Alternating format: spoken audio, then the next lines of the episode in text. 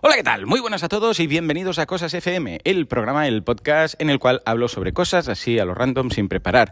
Hoy episodio 106, si no me he descontado, en el cual retomo mis andaduras para ganarme la vida, mis negocios, mis empleos y mis movidas así en general. Bien, lo habíamos dejado, si no recuerdo mal, con la empresa de excavaciones.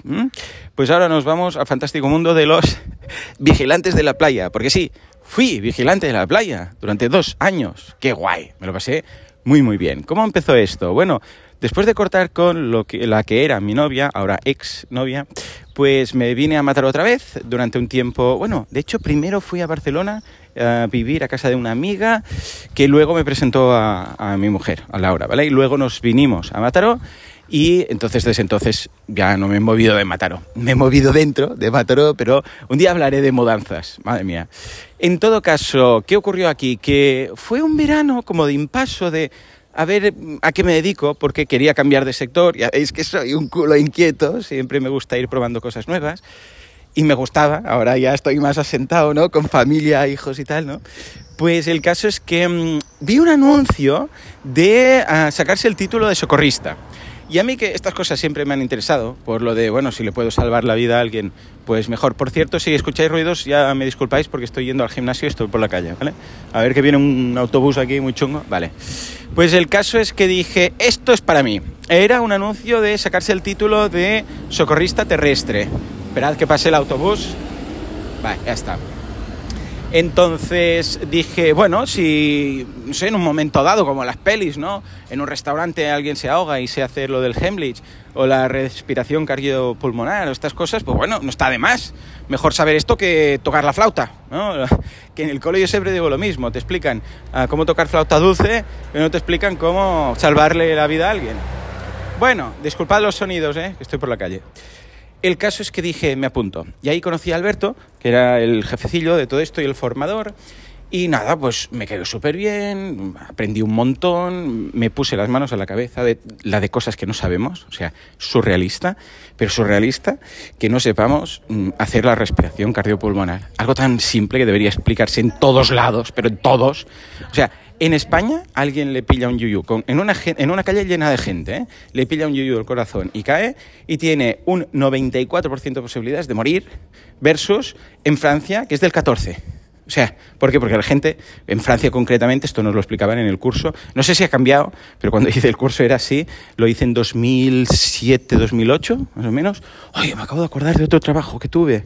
Bueno, me lo apunto y luego ya, ya os lo diré. Me he saltado uno, Dios mío. Bueno, en fin, en todo caso. Uh, bueno, pues que decía así, que los datos eran estos, que en Francia pues saben hacer esto, o saben cómo actuar, versus aquí en España, y imaginaros en otros sitios como yo que sé, Alemania. Bueno, en todo caso, uh, me gustó tanto todo lo que aprendí que hacer delante de, yo sé, pues quemadas, insolaciones, un desmayo, uh, ataques epilépticos, o sea, todo esto, cortes, impactos, o sea, aprendí tanto y me gustaba tanto y vi que era tan, tan importante que claro, me encantó el curso, me lo pasé muy bien. Y entonces fue cuando el Alberto, el, el formador, dijo, bueno, que sepáis, esto fue a, a, medio curso, dijo que sepáis que luego se hace el curso y la formación para socorrista acuático. Yo dije, ¿acuático? Venga, vamos para allá, ¿no? Madre mía, no tiene nada que ver el acuático, porque así como el terrestre es pues lo típico de teoría y práctica, teoría que es con un examen, práctica que es Uh, pues imagínate que esta persona se ha desmayado, ¿qué haces? Entonces tienes que hacer una práctica o la respiración cardiopulmonar con un, con un muñeco o qué más había ahí. Ah, simular una, si alguien se había uh, roto, yo sé, pues si el, el brazo se había caído, le tenías que poner las vendas como toca. Y luego, ¿qué más había? Ah, sí, simular una insolación. Bueno, había como unos ejercicios prácticos, ¿vale? Pero ahí acababa. Aprobé, todo muy bien, pero el acuático, madre mía, sí, había la teoría de cómo vigilar una playa, cómo vigilar una piscina, qué hacer esto, no sé qué, no sé cuántos, todo esto muy bien. Pero luego había el ejercicio, a la prueba práctica. Y el entreno era, ojo, de 9 de la noche a 11 de la noche en una piscina que no podías salir para nada, o sea, no podías ni salir de la piscina durante las dos horas, ni apoyarte en ningún lado.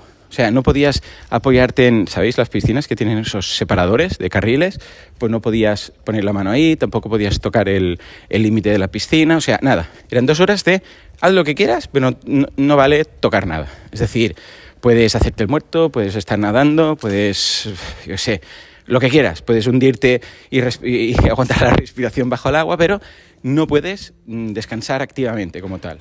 Bueno, sí puedes descansar si, si, te, si te hundes, ¿no? Pero claro, vas a tener que salir en un momento dado para respirar.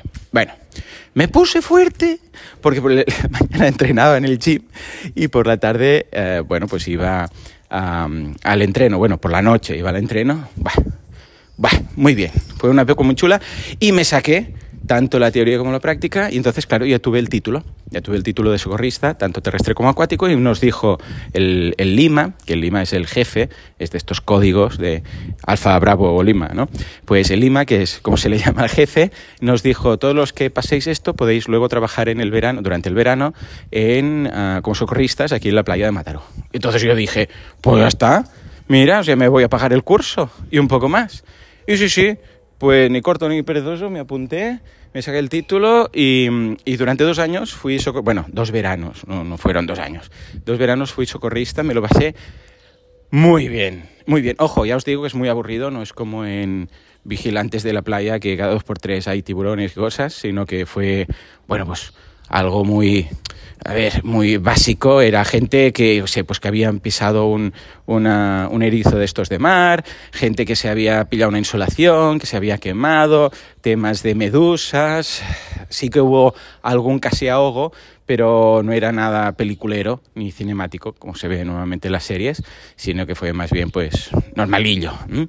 Y aprendí muchas cosas, muchísimas, sobre todo a nivel de gestión, poquita cosa, porque bueno, era cómo se gestiona todo esto, cómo funciona, el tema de los códigos, me seguía todos los códigos de los socorristas, me sé también cómo funciona la emisora de radio, aprendí cosas eh, fuera del, también fuera del, del, mundillo de los socorristas, como por ejemplo el tema de la organización, uh, cómo mover equipos, porque claro, éramos como unos 25 socorristas, cómo se gestionan estos socorristas, cómo podemos hacer que siempre haya alguien, temas de logística.